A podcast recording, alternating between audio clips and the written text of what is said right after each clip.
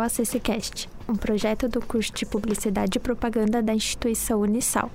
No episódio de hoje, vamos falar sobre como uma pessoa sem deficiência pode ajudar na luta contra o capacitismo. Dica número 1: mude a sua visão.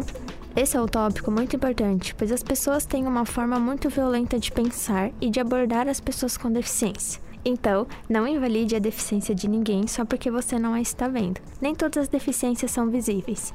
Existe um termo chamado passibilidade, que define como um determinado indivíduo pode passar por outro grupo identitário diferente. É julgar uma pessoa pela aparência e incluí-la em um grupo social diferente do que ela realmente pertence. Esse termo é muito complexo, pois as pessoas acreditam que uma pessoa PCD sempre quer esconder a sua deficiência. É importante lembrar que ser mais passável ou não não faz ninguém ser mais ou menos PCD. Isso entra também no termo de deficiência invisível. Essas deficiências podem variar em termos de gravidade ou sintomas. As pessoas que vivem com elas precisam interagir com pessoas que não sabem da existência da sua deficiência e lidar com a resistência que algumas dessas pessoas têm para entender a situação devido a isso. Os PCDs, que possuem uma deficiência invisível, acabam tendo que passar por situações em que eles têm que explicar o porquê elas estão ali e o porquê é um direito delas, e isso é o que acontece em uma sociedade capacitista, o que está sempre julgando como se uma pessoa com deficiência tem que ter a deficiência aparente. Caso contrário, ela não merece usufruir do direito dela. Dica número 2. Não coloque a deficiência da pessoa antes dela. É muito comum ao se conhecer alguém PCD, que a primeira pergunta seja: O que você tem? Ao invés de perguntar o nome da pessoa. Há uma dificuldade nas pessoas de perceberem os PCDs como pessoas e não apenas como alguém que possui uma deficiência. E essa atitude é vista como violenta. Dica número 3. Utilize as ferramentas de acessibilidade das redes sociais. Elas são um dos principais meios de comunicação e entretenimento, principalmente entre os jovens. Então, a acessibilidade dentro dessas plataformas deveria ser algo obrigatório para os usuários.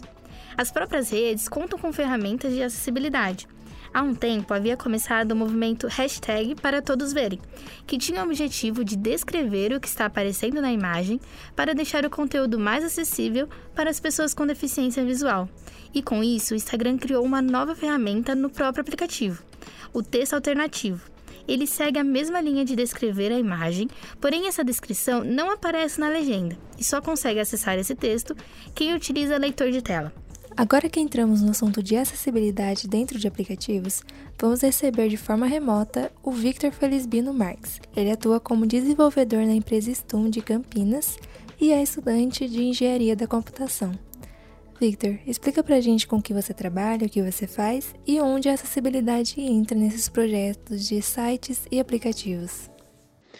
Uh, bom, é, no meu dia a dia eu lido com desenvolvimento e sustentação né, de, de, de site aplicativo. E, cara, é um ponto muito importante de você estar tá fornecendo uma ferramenta dessa, né, de, de comunicação, seja o site ou o aplicativo, é você estabelecer uma boa comunicação, né? Seja ela, ela, ela visual, né?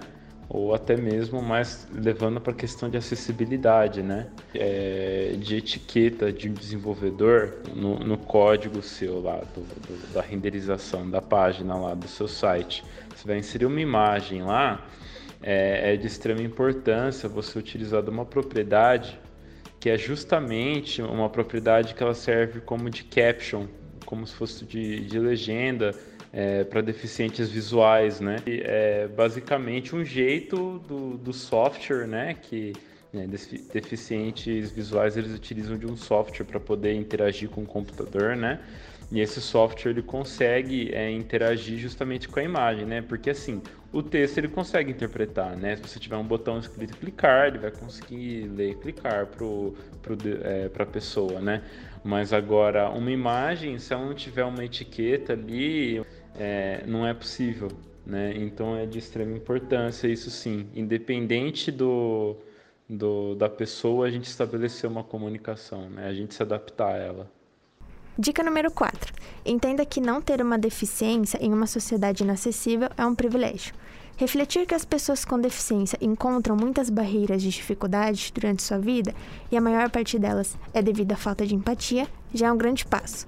Se você é dono de uma empresa, contrate pessoas com deficiência. Não basta só falar que é anticapacitista, é preciso mostrar isso em suas atitudes diárias. Chegamos no momento de indicações. A Maria Paula Vieira é jornalista, fotógrafa e modelo. E recentemente produziu a sua primeira exposição fotográfica chamada Mães Invisíveis, que conta com 20 fotografias acompanhadas de depoimentos com o objetivo de exaltar a beleza, a autoestima e a coragem dessas mães e celebrar a força da mulher com deficiência. E com essa recomendação finalizamos o episódio. Até a próxima!